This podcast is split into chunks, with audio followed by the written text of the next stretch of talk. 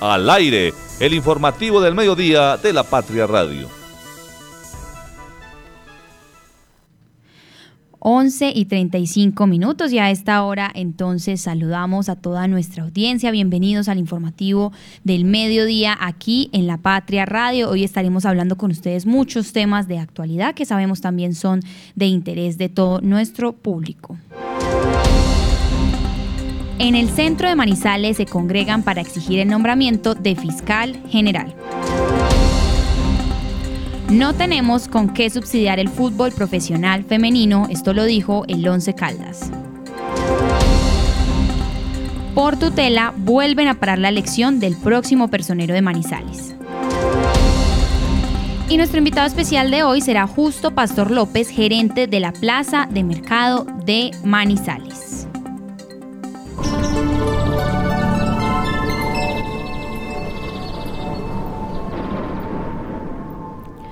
11 y 36 minutos. Y a esta hora le comentamos a toda nuestra audiencia radial que tenemos 21 grados de temperatura, vamos a llegar a una temperatura máxima de 22 grados. Y al parecer tenemos por supuesto según este reporte un cielo parcialmente nublado, nublado. Y como les habíamos indicado al parecer a partir de las 2 de la tarde hay 25 probabilidades de lluvia. Sin embargo esta mañana nos habían dado el reporte que posiblemente podría estar lloviendo eh, toda la tarde, sin embargo aquí ya nos sale que a partir de las 4 hay posibilidades de que la tarde se encuentre seca. Eh, hay como les dijimos, 25% de probabilidades. Igual hay que entonces estar muy pendientes, por supuesto, de estos cambios de temperatura.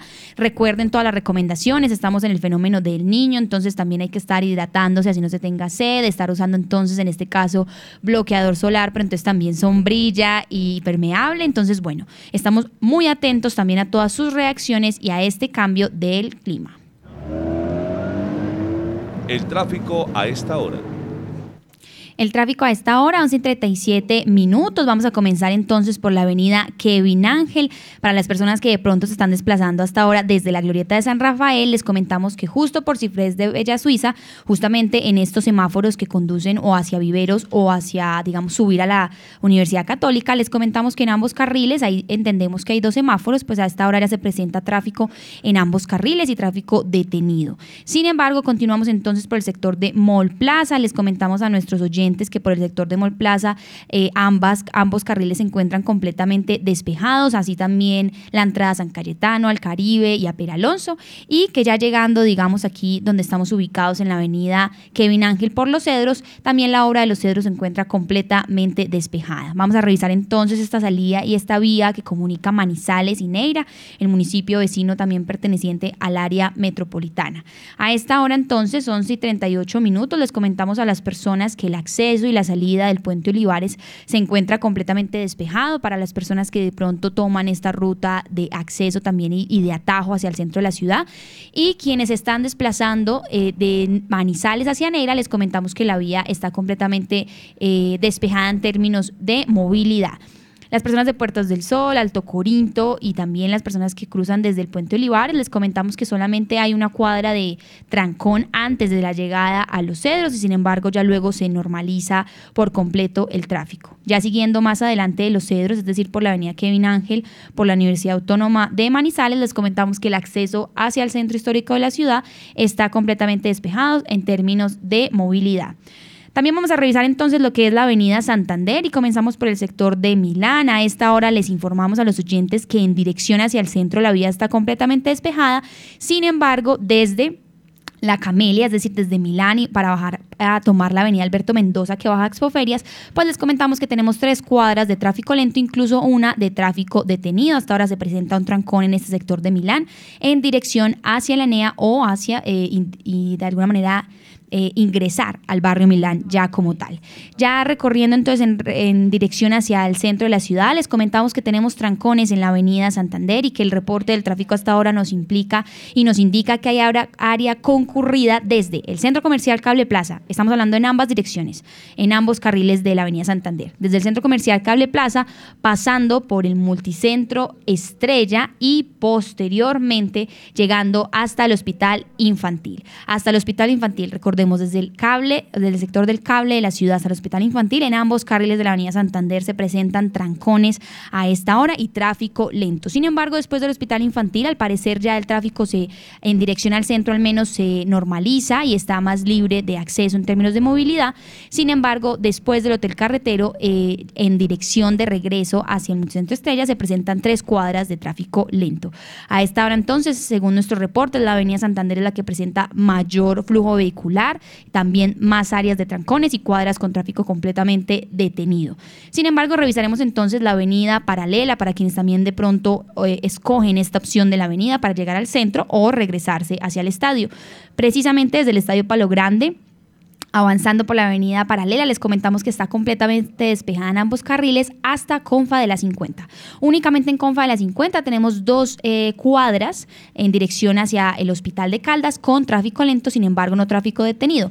Pero no es el caso de la vía contraria, es decir, desde el Hospital de Caldas en dirección hacia el Estadio Palo Grande presentamos tres cuadras de tráfico completamente detenido. Sin embargo, las personas que utilizan la avenida paralela en dirección al centro de la ciudad, les comentamos que después del Hospital eh, de Caldas, eh, la avenida se encuentra completamente despejada y que a esta hora en la avenida del centro presenta en ambos carriles tráfico lento, incluso detenido. Asimismo, entonces vamos a revisar rápidamente lo que es la avenida Alberto Mendoza, la bajada a Expoferias, al Bosque Popular o al barrio Lanea, o por el contrario, las personas que desde allí eh, van a subir hacia el Batallón, a coger la avenida Santander o la avenida Kevin Ángel por el sector de Mavi. Les comentamos que toda la bajada de la avenida Alberto Mendoza se encuentra despejada hasta Expoferias y que más adelante, siguiendo, eh, pasando por el Bosque Popular, solamente hay una cuadra de tráfico lento, no hay trancones, no hay parisigas y hasta el momento en términos de movilidad, la avenida Alberto Mendoza está completamente despejada despejada. Sin embargo, revisaremos entonces lo que es la vía panamericana, la vía nacional. A esta hora les comentamos eh, que el acceso y la salida justamente por la vía eh, panamericana que conduce y comunica a los habitantes de Lusitania y la Florida, del barrio La Florida de Villa María, les comentamos que el acceso está completamente libre para la vía panamericana. Y sin embargo, pues ya entramos entonces a revisar lo que es el acceso, siguiendo por la avenida panamericana despejada, pues el acceso y el ingreso también y la salida a el municipio de Villa María. A esta hora nuevamente tres cuadras de trancón para llegar de, o sea, para el acceso que hay entre Villa María y la vía panamericana. Y ya como tal en el interior de Villa María les comentamos a las personas personas de la Floresta, que tenemos tres cuadras de tráfico detenido y trancón, y que incluso en el parque central del municipio también toda la calle Sexta presenta tráfico lento. Ya una vez eh, superando el acceso y la comunicación entre Villa María y la vía panamericana, también les informamos a los oyentes que son las 11 y 42 de la mañana y que a esta hora los cámbulos presenta en ambos carriles, incluso en la glorieta principal, eh, tráfico detenido en esta obra. Sin embargo, ya después pasando por Camilo Torres, la avenida y la vía panamericana, perdón, la vía panamericana se normaliza en términos de movilidad. Esta es como la actualización que tenemos aquí para ustedes, aquí en La Patria Radio y por supuesto estamos muy atentos a todos los cambios y las reacciones que ustedes nos traigan hoy, eh, por supuesto, de la movilidad en Manizales, Negra, Villa María y todos los municipios desde donde nos escuchen. Clic en lapatria.com Hola David, bienvenido aquí al clic de la patria.com. ¿Cómo te recibe este jueves casi finalizando la semana? Hola Sofía, ¿qué tal? Buenos días, saludo cordial para ti, para todos los oyentes. Un fresco jueves en Manizales, se siente el viento acá en este sector de la ciudad pero acá estamos listos para brindarle la mejor información a todos los oyentes, Sofía. Así es, David, justo estábamos actualizando minutos antes porque estuvimos y tenemos reportero también en, el centro de la ciudad porque hay una actualización en términos de protesta. Cuéntanos un poco más de eso antes de irnos con en vivo y en directo con nuestros periodistas allá en el centro. Así es, Sofía, pues le cuento que unas 300 personas se congregaron en la mañana de este jueves después de las 10 a.m. en el centro de la ciudad y respondieron al llamado que hizo el presidente de la República, Gustavo Petro, a una movilización popular en la que el principal objetivo era exigirle a la Corte Suprema de Justicia la pronta elección de la nueva fiscal general de la Nación. Eh, también protestan por la supuesta persecución a FECODE y al presidente Petro. El Comité de la Unidad, la Central de Trabajadores, sindicatos y sectores sociales llegaron al Palacio de Justicia Fanny González Franco para unirse a la Jornada Nacional de Protestas que como le decimos en Manizales se cumplió en la carrera 23 al frente del Palacio Nacional. Así es, David. Tenemos a esta hora entonces a nuestro periodista Oscar Giraldo, quien en vivo está con nosotros para transmitirnos en vivo y en directo desde el centro de la ciudad todo este tema de las protestas. Vamos a escuchar primero entonces a Oscar Giraldo y por supuesto luego él nos va a compartir algunos de los opines de las personas que allí están haciendo el plantón. Hola Sofía, estamos en el Palacio de Justicia de Manizales. En este momento alrededor de 200 personas están concentradas en protesta contra las decisiones de la Corte Suprema de Justicia, el fiscal general de la Nación y la posibilidad de que sea Marta Mancera quien lo suceda en el cargo. Ellos están manifestando su inconformidad por la supuesta persecución que hay contra el presidente Gustavo Petro, pero también contra FECODE y bueno, están exigiendo que se dé una pronta respuesta a sus solicitudes y que sea una de las tres eh, mujeres que están ternadas la que sea elegida pronto en este cargo. Así es, escuchábamos entonces a Oscar Giraldo y hasta ahora también nos trae algunas de las reacciones de las personas que están protestando allí. Recuerden que esta información la van a poder ampliar mañana muy puntuales también en lapatria.com y en nuestro impreso. Escuchemos algunas de las personas que están en protestas y a esta hora en Manizales. Moisés Gallego Restrepo, yo hago parte del Comité Popular de Usuarios y soy coordinador del Comité de Unidad y Solidaridad con Lectura en Conflicto que agrupa las tres centrales obreras, la CU, la CTC, la CGT y muchas organizaciones sociales eh, y políticas que luchamos por la paz con justicia social. El motivo de, nuestra presencia aquí de, y en todo el país es en defensa de la institucionalidad, porque lo que ha hecho la Fiscalía del señor Barbosa ha sido desconocer y tratar de, de destruir la institucionalidad con actitudes totalmente sesgadas. No estamos diciendo que actúe en favor del gobierno, sino que sea neutral como han sido las fiscalías anteriores, con, con todos los reparos que podamos tenerle.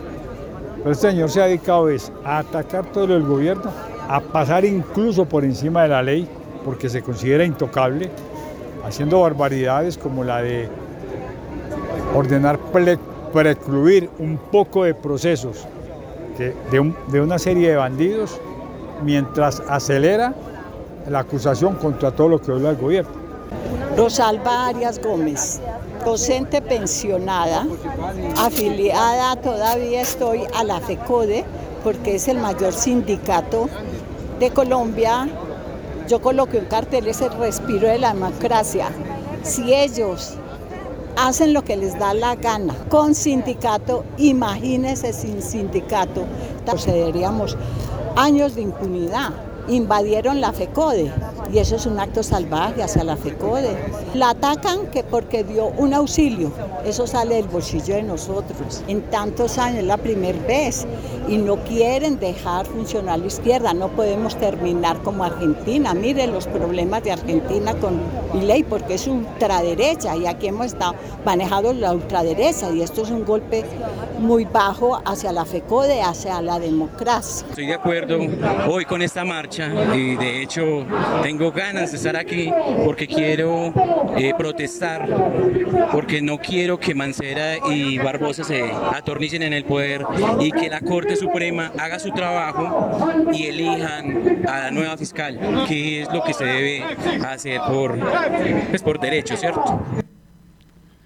11 de la mañana, 48 minutos. Sofía, esa es la protesta entonces que se cumple este jueves en el centro de Manizales. El objetivo principal, como les digo, era exigirle a la Corte Suprema de Justicia la exigencia de la nueva fiscal general de la Nación, pero hace unos pocos minutos conocimos eh, que no se llegó a la elección, que la sesión quedó aplazada para el 22 de febrero y por ahora no habrá entonces fiscal general de la nación. Con esta información saludamos a esta hora a nuestra compañera Marta Lucía Gómez, editora de Opinión de la Patria. Marta, buenos días, bienvenida.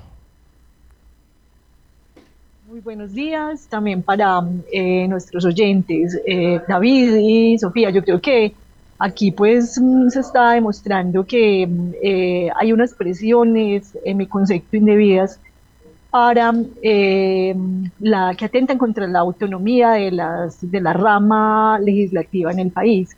El presidente sí convocó a estas manifestaciones, pero pues uno va a hacer una presión como ciudadanos para que nombren a una persona en específico, aquí escuchando todos estos audios, que sea una persona en específico entre las ternadas, son tres fiscales ternadas las que eh, se quiere que lleguen como, como fiscal general de la nación, pues eso es un exabrupto, porque la Corte Suprema de Justicia es la que en su buen criterio pues tendrá que definir entre esas tres eh, mujeres cuál es la más acertada para el cargo. Y si todavía no lo ha hecho, pues sus razones tendrán. No creo que caprichosamente eh, se quieran estar demorando porque sí para una elección. Y de otro lado, frente a las eh, protestas del día de hoy, pues no todas han sido tan tranquilas ni eh, tan conservando el orden público como lo había convocado el presidente, porque en Bogotá, por ejemplo, se supo que algunas personas que estaban en inmediaciones del Palacio de Justicia en Bogotá intentaron ingresar a la sede del Palacio de Justicia por el parqueadero y allí pues la policía tuvo que bloquear el ingreso. Igual sucedió a la entrada de la Fiscalía General de la Nación, muchas personas de los manifestantes quisieron ingresar. Entonces, pues yo creo que no, no es el mecanismo de querer entrar a una entidad para presionar y para obligar a alguna entidad a actuar como tal. Aquí se debe respetar el, la autonomía de todos los poderes en que está eh, distribuida nuestra estructura del Estado, el Poder Ejecutivo, el Legislativo y el Judicial, y por lo tanto, pues no, no podemos entrar a, obligar a ninguno de estos poderes a actuar de cierta manera. Es como si, como ciudadanos, obligáramos y acudiéramos a unas protestas para que el Ejecutivo, en cabeza del gobierno de Gustavo Petro, pues actuara de una manera en específico. Así pues, es. el llamado para mí es, ante todo, a respetar la independencia y a guardar la calma. No sea que hoy en la tarde tengamos que dar unas malas noticias por todo lo que está sucediendo y porque pues ya la, la Corte Suprema de Justicia dijo que todavía no ha tomado decisión frente a la elección de fiscal. Esperemos que eso no pase, Marta. Esperemos que la jornada termine en tranquilidad. 11 de la mañana, 52 minutos. Continuamos, avanzamos en este clic en lapatria.com, Sofía, y le cuento que asesinaron al comandante del CAI del policía ubicado en el barrio Aranjuez de Manizales, lo asesinaron en Ecuador. El intendente, el intendente jefe de la policía, Sadi Rivera Quintero, comandante del CAI de Aranjuez en Manizales y de 40 años, murió ayer durante un atraco del que fue víctima en un bus en el que se movilizaba en Ecuador. Su hermano también sufrió heridas. Le cuento entonces que el comandante del CAI de, de Aranjuez fue asesinado en Ecuador y cerramos este clic en lapatria.com desde eh, un aspecto mm, digamos más local o judicial con una información de un conato de incendios eh, que se registró en Villa Pilar y que afectó a una mujer y a una mascota. El cuerpo oficial de bomberos de Manizales reportó en la mañana de este jueves que controló un conato de incendio registrado en el barrio Villa Pilar. Este conato se presentó en el segundo piso de una de las casas del conjunto residencial Torres de Ávila. Bomberos le prestaron los primeros auxilios a una mujer que por la inhalación de monóxido de carbono presentó dificultades respiratorias. También rescataron a un canino que debió recibir oxígeno ya que había inhalado humo. El, evento o el conato de incendio no dejó personas lesionadas y las autoridades están estableciendo las causas del hecho. Así es, David. Tenemos dos noticias realmente muy tristes de las que también estamos muy pendientes a cómo se van desarrollando y por supuesto lamentamos aquí en La Patria Radio. Y antes de irnos, porque hoy también tenemos aquí eh, en nuestra emisión de La Patria Radio dos últimas actualizaciones, pero primero les queremos comentar y es que esta mañana estábamos escuchando a Harold Tejada porque tocó el techo del Tour Colombia 2.1 con su victoria en Santa Rosa de Viterbo. Escuchábamos la entrevista que le hizo Osvaldo Hernández, nuestro editor de deportes, escuchábamos la emoción de poder ganar por primera vez, digamos que en suelo colombiano y todo lo que ha ido transcurriendo, pero a esta hora tenemos una nueva actualización y es que Osvaldo Hernández pudo conversar también con el ciclista Alexei Lutes Lutsenko. Yo quería Lutsenko. pronunciarlo súper bien Lutsenko. porque estuve como muy pendiente también de, de esas actualizaciones. A mí es que el ciclismo sí me gusta mucho y estaba muy pendiente del Tour Colombia y hemos estado también como muy atentos a sus reacciones de también, no solamente cómo han visto este tour, sino los lugares, los espacios, las personas, de cómo lo han ido viviendo. Entonces hasta ahora saludamos por supuesto a Osvaldo Hernández, quien nos trae esta entrevista exclusiva para La Patria Radio. Esta experiencia de, de pedalear en Colombia, ¿qué tal? Sí, sí, bien. Una etapa explosiva, más dura. Para, para nosotros más difícil porque nosotros eh, tengo una maleta amarilla de líder de Harold. Sí, yo soy feliz de ese chico de Harold porque he ganado prima victoria de profesional y también a casa en Colombia. Sí, hoy el mi eh, trabajo solo es la controlar porque ¿Qué, qué diferencia entre entrenar y ya competir? Eh, ¿Qué has visto de Colombia? Sí, pero yo ya entrenando da, ya tres semanas, ahora carrera, sí, carrera siempre un objetivo para ganar eh, carrera. Ayer ganado Harold y hoy eh, la primera controlar la corsa y segunda la probarla a ganar otra vez. Solo para mí más difícil la altura porque yo soy habituado de entrenar a las ze- a zero metros de altitud, pero nada. Eso es muy importante para el futuro de la próxima la carrera, para iniciar la clásica. Muy bien, ahí escuchábamos al ciclista también en todos estos temas del Tour Colombia que también estamos siguiendo de primera mano con la colaboración del editor de Noticias de Deportes, Osvaldo Hernández. Pero a esta hora también, 11 y 56, saludamos a nuestro periodista de balance, Santiago Carmona. Santiago, cuéntenos porque usted nos trae una actualización en términos económicos y de la inflación. Buenos días Sofía, todos los oyentes, David, Marta. Eh, sí, así es. El DANE ayer emitió el reporte de la variación de la inflación tanto anual a enero del 2024 como mensual de enero. Entonces esto no dejó indiferentes a economistas. Por ejemplo, hoy tenemos la voz de Alejandro Barrera, analista económico, quien nos hace un pequeño análisis de qué significan las cifras eh, registradas ayer por el DANE. Esta realmente es una muy buena noticia porque se empiezan a normalizar, ¿cierto?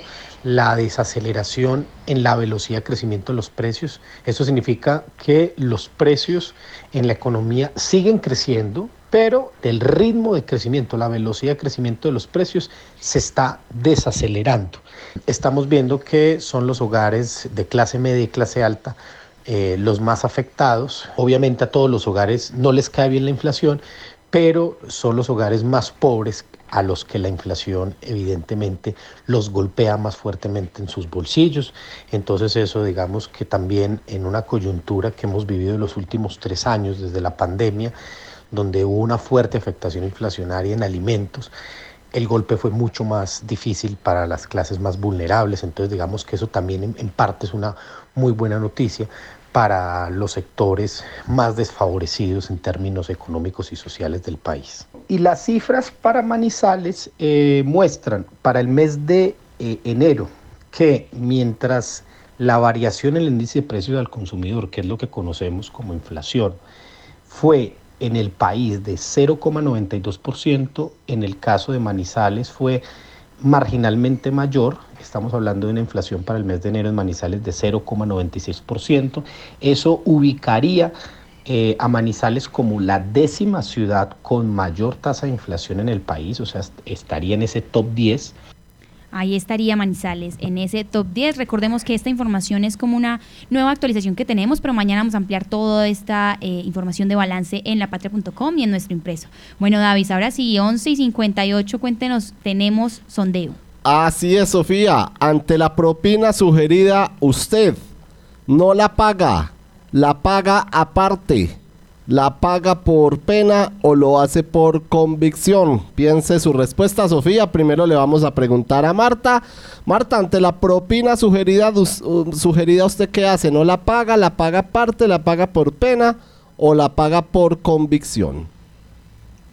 David, yo que yo diría que depende, mi respuesta depende del servicio que me presten. Eh, si es un servicio muy bueno, que muy escasamente lo encontramos en Manizales y todo hay que decirlo porque aquí nos falta mucho de capacitación en atención al cliente, Entonces, eh, si me atienden muy, muy bien, eh, la pago completa. Si no, eh, me abstengo de aceptar el descuento que le hacen a uno de la factura y doy voluntariamente pues un valor menor al total de lo que estoy pagando por el consumo. Sofi, ¿y tú? ¿La propina sugerida no la pagas? ¿La pagas aparte? ¿La pagas por pena o la pagas por convicción? Bueno, me pasan varias cosas. Primero, eh, yo fui mesera, ese trabajo es muy duro, eso es muy complejo, es muy complicado, es muy difícil la atención al cliente y yo siento que si a uno lo atienden bien, eh, independiente de, del lugar donde sea, hay que pagar esa propina y uno confiar en que los dueños de los restaurantes pues lo distribuyan a los meseros. Si definitivamente me atienden extremadamente bien, doy la propina a la persona específica, pues como para que de una vez le entre de manera directa ese, pues esa propina. Y si no me atienden bien, sin cero pena soy muy capaz de decir no me gustó la atención y no, o no me parece que valga la pena una propina por algo que de pronto no me atienden. Por ejemplo, no sé, como ir yo a atenderme sola o estos autoservicios y que vayan a cobrar propina. Pero pasa como todo, igual siento que es como un buen es una buena es una buena paga para los lugares en donde definitivamente son como más de, de los protocolos y demás, pero me pasan esas tres cosas. Cuéntenos usted. Pues le cuento los resultados del sondeo en lapatria.com. El 34.39% dice que lo hace por convicción. El 25.94% no paga la propina. Es decir, la cuarta parte prácticamente lo pagan por pena el 21,12% y la pagan aparte el 18,55%. Recoge del piso lo que tu perro hizo.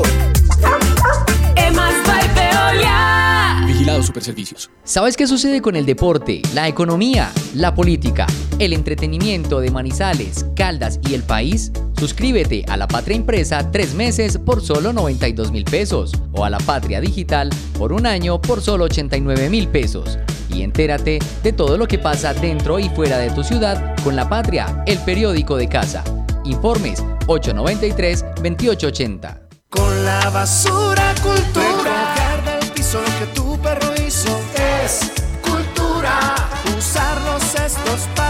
Están puestos. Es cultura, todos unidos. Con la basura cultura. Con la basura cultura.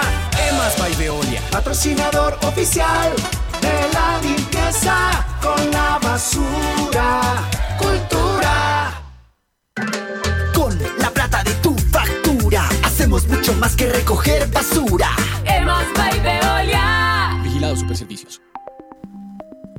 Encuéntrenos siempre en podcast. Escúchenos en Spotify buscando La Patria Radio. La voz del día. 12 y 2 minutos y a esta hora aquí en el informativo del mediodía de la Patria Radio saludamos a nuestro invitado especial, él es Justo Pastor López, es el actual eh, gerente y director de la Plaza de Mercado de Manizales, bienvenido aquí a conversar con nosotros y gracias por venir a la Patria Radio. Muchas gracias por la invitación, muy complacido estar aquí con ustedes. Bueno, de, don Justo, usted la verdad es que ya lleva unos 20 años en este cargo. Estas, este mes hemos tenido realmente como personas que apenas están pasando en las secretarías y demás, en las alcaldías y gobernación, pero en cambio usted ya lleva una buena trayectoria y queríamos entonces preguntarle, eh, ¿van a haber nuevos cambios en este año? ¿Qué se proyecta? ¿Qué planea? Bueno, eh, la verdad es que sí, yo llevo cerca ya de 15 años en la plaza, no son 20.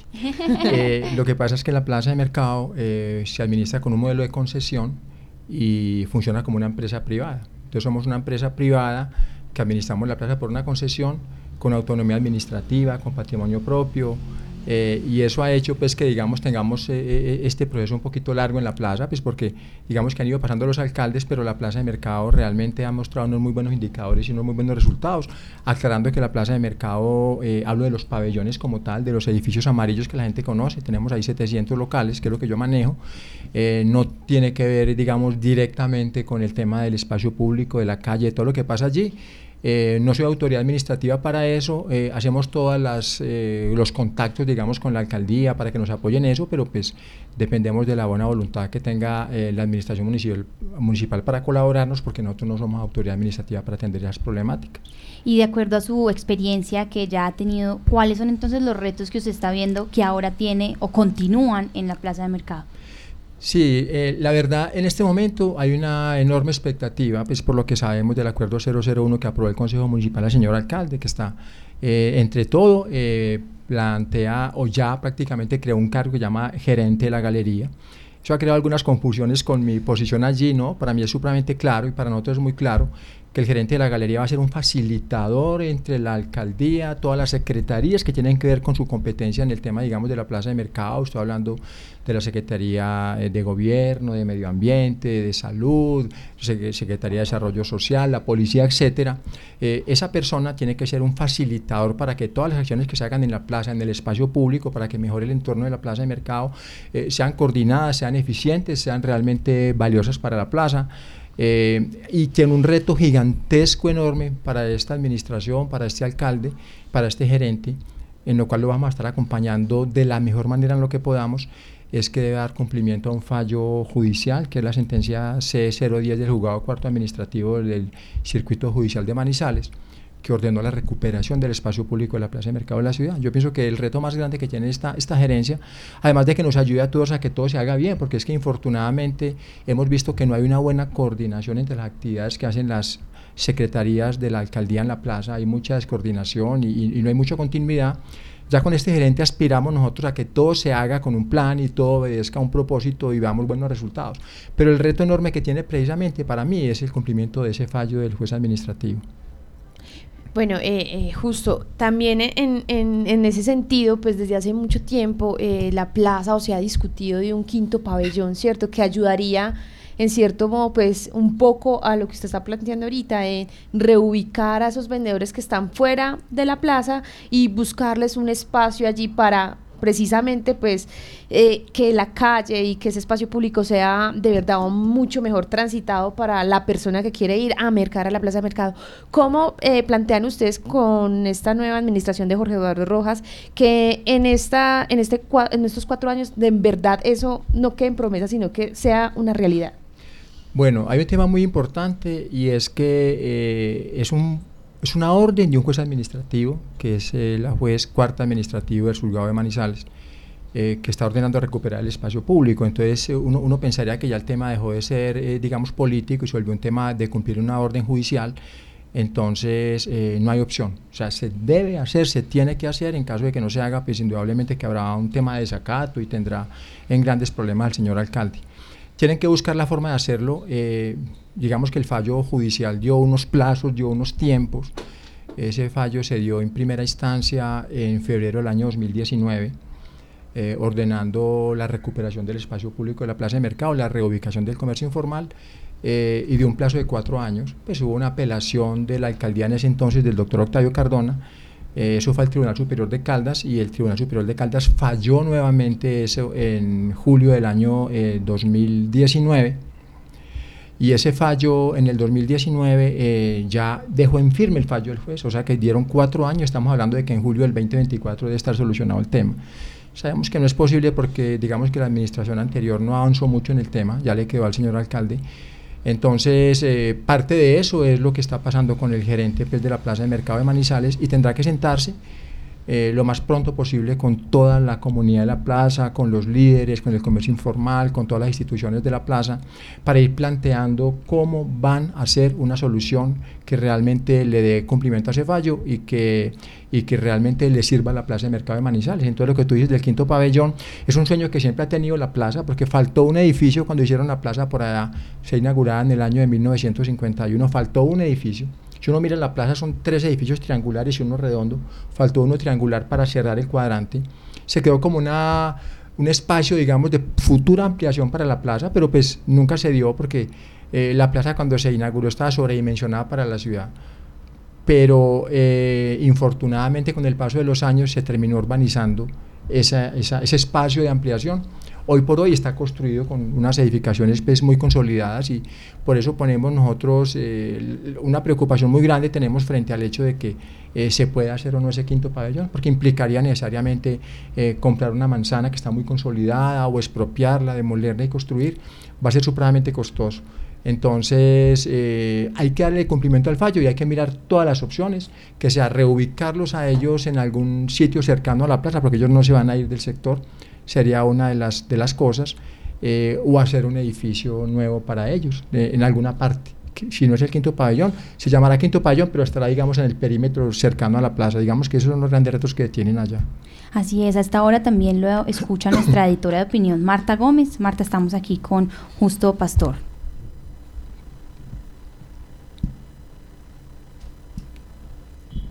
Tenemos ahí como un problema de, de conexión, qué pena justo. Nosotros también queríamos, porque entonces ya... está Sofía, ¿me Ah, no, sí. Sí, adelante. Qué pena. Gracias, Sofía, y un saludo para el gerente. Yo quiero preguntarle por una situación bastante grave que estamos eh, reportando hoy en eh, la edición del periódico La Patria. Y es eh, una banda que está eh, ejerciendo todas sus, sus labores delictivas en la galería, em, que específicamente haciéndose llamar como la banda Los de la Oficina y que al parecer serían eh, algunas personas nacidas en Venezuela que estarían o que serían parte de otra banda venezolana que se llama El Tren de Aragua y que mm, al parecer también están eh, exigiendo que los locatarios y personas que trabajan en la galería pues respondan con el pago de algunas vacunas y que pongan precios según lo- ellos lo establezcan. ¿Qué sabe usted en ese conocimiento de, de 15 años de la galería? Está volviendo a esos tiempos asiagos de la presencia de bandas eh, que obligan a los locatarios a pagar ese tipo de vacunas y, y que sean víctimas de ese tipo de presiones. ¿Qué sabe usted de eso, gerente? Bueno, eh, como tú lo decías, digamos, nosotros llevamos unos eh, 10, 12 años con una absoluta tranquilidad en la plaza de mercado de la ciudad de Manizales, no hemos tenido problemas ni de extorsiones, ni de vacunas, ni de grupos armados, o sea, la gente ha trabajado con muchísima tranquilidad y esta es una de las pocas plazas de mercado donde la gente viene y trabaja sin ningún tipo de presiones, eh, por, por, precios, porque el producto lo traigo yo y no lo puede traer nadie más. Eso no se ve en la plaza de mercado de Manizales, creo que estamos en una situación supremamente favorable. Frente a lo que me estás preguntando, eh, hemos escuchado, hemos escuchado de que ha habido algunos problemas que empezaron hace muy poco. Yo pienso que eso hará un par de meses de pronto cuando escuchamos las primeras, los primeros rumores de que algo podría estar pasando en la plaza. Lógicamente que no lo podemos permitir y no se puede permitir. Entonces, eh, en este momento yo sé que las autoridades pertinentes, estoy hablando pues de la, de la autoridad eh, policial y del Gaula, están trabajando eh, intensamente en esto eh, para evitar que sea una situación de estas. Entonces nosotros tenemos toda la fe y toda la confianza de que esa situación que se está intentando dar, eh, que no se ha dado, que se está intentando dar, eh, va a ser controlada y vamos a conservar la plaza con toda la tranquilidad de los últimos años. Bueno, eh, justo, eh, uno va a la plaza y obviamente es un mercado que llama mucho la atención porque uno encuentra de todo, ¿cierto? Desde la fruta hasta la carne, bueno, pero también quienes hemos ido a la plaza de mercado, pues hay espacios que, que se prestan también como para, para la lectura, por ejemplo, para los niños, ¿cierto? Que también se da allí, o incluso con... eh, proyectos que se desarrollaron en, su momento como Masijos, en donde las cocineras de la plaza de mercado pues exponían, digamos, eh, su sazón así a, quienes íbamos a, a la plaza de mercado. ¿Usted cómo ve también en, con esta nueva administración que ese tipo de- de proyectos pues también se sigan desarrollando dentro de la plaza para eso, para llamar a la gente y que no le dé miedo entrar, que como usted lo dice, pues son 700 personas las que están allí pues ofreciendo sus mejores productos, pero que aparte de eso, pues también mirar que es la mayor despensa más importante que tiene eh, la ciudad. Sí, eso es cierto. Mira, eh, la verdad, eh, la plaza de mercado, yo lo digo con todo conocimiento de causa, es uno de los sitios más seguros de la ciudad hoy por hoy. Estoy convencido de eso, la gente dirá que estoy equivocado, no, no estoy equivocado. Eso ha sido un trabajo de años. Nosotros hoy por hoy tenemos en la plaza de mercado 60 cámaras de seguridad instaladas en los edificios. Tenemos un grupo de seguridad privada robusto, trabajando estrechamente con la policía del CAI La Terraza, con la policía metropolitana, con la CIPOL, con la CIVIN, etcétera, y tenemos muy blindada la plaza. Eh, muy tranquilo, uno va a la plaza y sí, claro, si la gente de pronto eh, ve que hay un poquito de desorden por el comercio informal, en fin, lo que pasa, pero si uno analiza bien, lo que uno observa es gente trabajando, gente humilde, gente no tan humilde, pero todo el mundo trabajando de una manera muy organizada. Eh, el problema que tenemos en la plaza hoy, como yo lo veo, es un problema de, digamos, de, de, de microtráfico que se está dando en las calles de la plaza. Es un problema de, de, de expendio y de consumo que infortunadamente pues, tendrá que ser atendido urgentemente por esta administración para que logremos recuperar eso, porque cuando uno va a la plaza eh, y ve una cosa de estas, pues eso le crea una percepción de inseguridad, así estas personas no tengan eh, nada eh, que poner en riesgo a los transeúntes o a los visitantes o a los comerciantes o a, o a los clientes de la plaza de mercado, pero eso genera mucha, mucha expectativa. Em, la verdad la plaza está muy segura, lo que pasa es que la plaza se quedó un poquito con el estigma del pasado, nosotros no podemos eh, tampoco tapar el sol con, con, un dedo y sabemos que hace unos 18, 20 años atrás eh, la plaza era otro tema, era un tema supremamente complicado, había microtráfico muy organizado, había eh, enfrentamiento entre esos grupos, había paramilitares, había todo lo que se pueda imaginar usted que, que le creó una muy mala imagen a la plaza de mercado en ese entonces. Pero el trabajo de todos estos años, la verdad, se ha recuperado muchísimo la tranquilidad de la plaza. Y cuando uno va y conoce la plaza y se acerca y la conoce más, más, más personalmente, se da cuenta que es un sitio, la verdad, muy tranquilo y que haremos todo lo posible para que se conserve de esa manera. Justo antes de irnos también con nuestra última pregunta, queríamos preguntarle, porque también, además del pabellón 5, usted también habla del cambio del techo y algunas otras cosas que ya internamente en la plaza entonces hacen falta, eh, para que entonces aprovechando que están iniciando estas administraciones, pues se sepa y quede aquí el registro de lo que hace falta entonces todavía en la plaza, o de pronto lo que se va a intentar adelantar y lo que de pronto están exigiendo también los mismos comerciantes. Sí, la plaza no podemos perder eh, la óptica de que tiene 73 años de construida eh, y eso lógicamente eh, va creando un desgaste en la, en la, estructura, en el tema de las cubiertas, de los techos, de todo el tema del alcantarillado, el tema, el tema de acueducto, de redes hidráulicas. Eh, necesita una intervención en la plaza, un reforzamiento estructural en sus edificios. Creo que ese es el primer reto que se tiene así como mirando la infraestructura, porque igual la plaza, pues una edificación con 73 años no cumple pues con las normas de sismoresistencia, tocaría hacerlo. Estuvimos buscando el año pasado que se que hiciera el cambio de la cubierta del pabellón central, eh, no fue posible por una cantidad de inconvenientes que pasaron especialmente porque al ser la cubierta de asbesto, pues implicaba que fueran retirados los comerciantes de allí para hacer todo el proceso de cambio de la, de la cubierta y, y, por la presión pues de, de, las elecciones eh, en el tema eh, de que ya no se podía contratar después de julio, eh, afectó mucho el tema de reubicar los comerciantes, etcétera, no se pudo cambiar la cubierta, es una de las tareas que tenemos por hacer.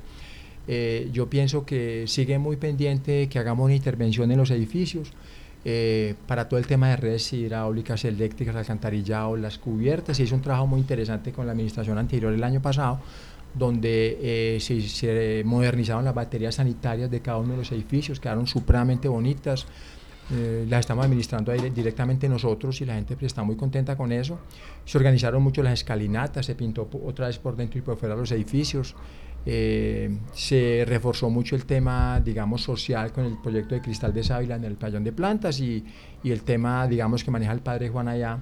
Eh, le tenemos unas instalaciones en comodato en el pabellón de granos y eso quedó muy bonito. Entonces hicieron varias cosas que nos dejan muy contentos y muy complacidos, pero tenemos unos retos enormes, digamos en infraestructura, mejorar lo que tenemos, pero los grandes retos de la plaza, pues indudablemente que tiene que ser la, la, reubicación del comercio informal, ojalá tuviéramos una central mayorista para que los mayoristas se hicieran cerca en otro edificio y digamos de alguna manera despejáramos la, la congestión, los espacios, los butos que tenemos allí porque compartimos actividades mayoristas y minoristas, eso es muy complejo. Eh, digamos que esos son como los grandes retos. No tenemos parqueaderos, un negocio sin parqueaderos, por Dios, y que funcione, es increíble. Pero la plaza funciona. Yo te diría que la plaza de mercado de Manizales eh, funciona muy bien si uno mira los indicadores. Un comercio de unas 7 mil toneladas mensuales, una ocupación del 95%, un recaudo por administración del 97%. Tenemos unos excelentes indicadores. Somos, yo pienso que la única plaza pública en Colombia que es autosostenible y le genera recursos a lo público. Somos los únicos pues por una administración austera, seria, comprometida y todo hacemos allí para que eso funcione bien. Entonces, yo pienso que los grandes retos son la infraestructura, hacer el reforzamiento, reubicar el comercio informal, reubicar eh, el comercio mayorista y hacer unos parqueaderos. O sea, es un tema grueso, pero si poco a poco lo vamos trabajando, yo creo que al final vamos a tener una plaza muy amigable para la ciudad, para que la gente vuelva masivamente a la plaza. Ojalá que el tema de los parqueaderos, que al menos es como más más factible, creo yo, se logre para que entonces empiecen a ir. Justo yo no sé si de pronto ya para finalizar nuestra audiencia, algunas de nuestras audiencias también son nuevas, eh, son jóvenes, también estamos hablando en este momento para varios municipios de Caldas. Yo no sé si usted nos puede hacer como una invitación y de pronto a quienes aún no se han atrevido a ir a la plaza de mercado, ¿qué encuentran en la plaza de mercado, los pabellones, para que entonces nuestros oyentes pues también vean que estas opciones están ahí frescas y que hay personas también que están moviendo esa economía aquí en Manizales? Claro, yo, la plaza de mercado yo pienso que, estoy seguro que, que es la despensa de la ciudad. ¿Y la que es una despensa? Es algo que lo tiene absolutamente todo. Entonces la plaza encuentras tú absolutamente de todo. Una oferta gastronómica extraordinaria, cerca de 60 restaurantes entre pequeños, medianos y grandes, eh, con mucha demanda, digamos, de nuestros visitantes, de los comerciantes, de la gente que va a la plaza pues, a almorzar allá, porque además de que es muy económico, es muy rico eh, almorzar en la plaza.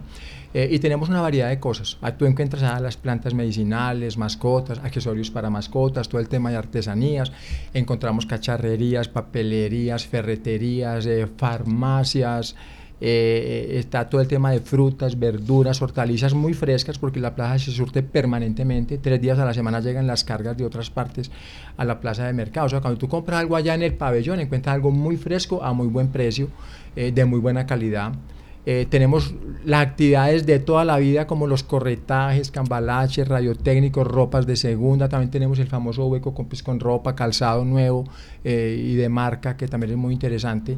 Eh, prácticamente no le falta nada a la plaza tenemos los granos, los lácteos, los cárnicos. Entonces, cuando uno va a la plaza, es como llegar a un pueblito y encuentras absolutamente de todo lo que tú necesites. Ah, lo vas a encontrar a muy buenos precios y con una excelente atención de parte de nuestros comerciantes.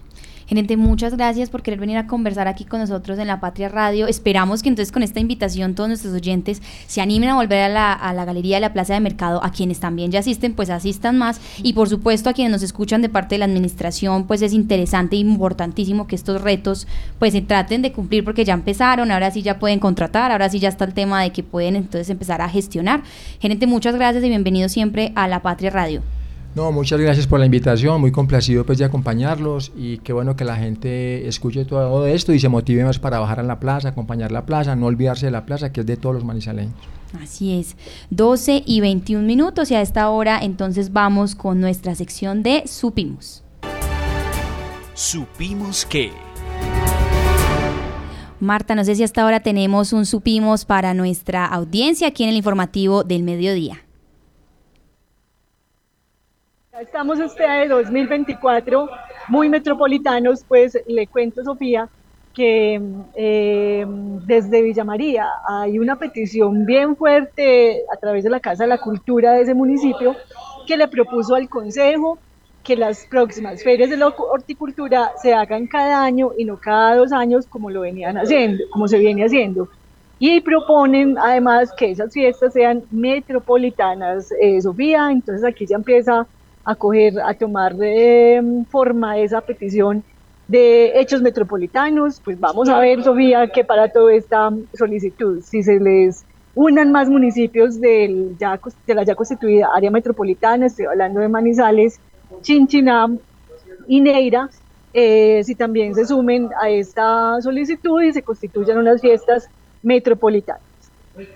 Así es, Marta, estamos esperando toda esta información, sería increíble. Yo creo que hoy estuvimos, de hecho le cuento, estuvimos aquí con Oscar Beyman en la mañana, en el informativo de la mañana, dando unas noticias del área metropolitana y justo hablábamos de eventos culturales. Y claro, si hay uno que los reúne y los agrupa, pues maravilloso para que entonces esté uniendo. No sé si tengamos aún tiempo, Marta, y tenga por ahí de pronto otros supimos que queramos decirle a nuestra audiencia.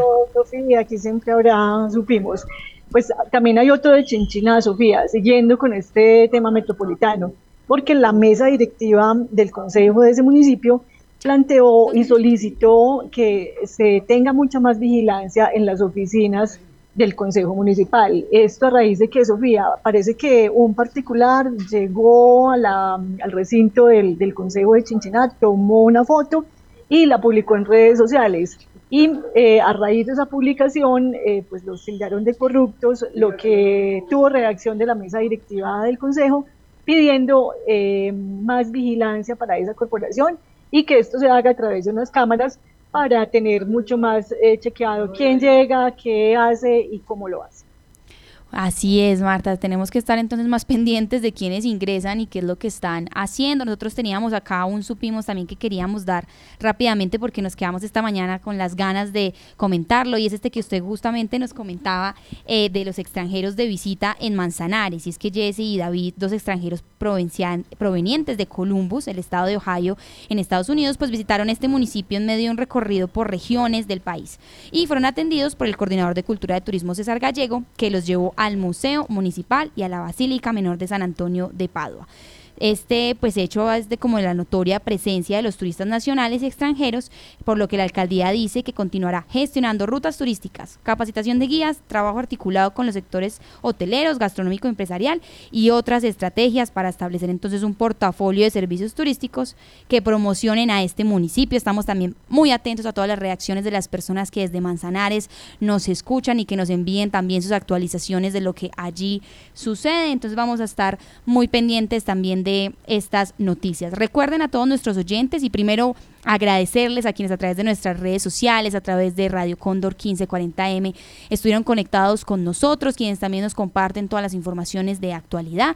Recuerden que hoy tenemos, para quienes aún les interesa estas lecturas físicas y, del periódico, que tenemos 20 páginas de lecturas para ustedes en nuestra edición 36.389 y que además tenemos esta información que hoy ampliamos aquí, que conversamos, también la tenemos en lapatria.com. Mañana nos vemos muy puntuales también a las 7 de la mañana en nuestro informativo de la mañana con más noticias de actualidad y por supuesto toda esta tarde recordarles que hay pronóstico de lluvias a partir de las 2 de la tarde, pero que estaremos pendientes entonces a todo lo que vaya sucediendo en Manizales y Caldas. Muchas gracias a quienes se conectaron y recuerden en lapatria.com pueden ampliar toda esta información.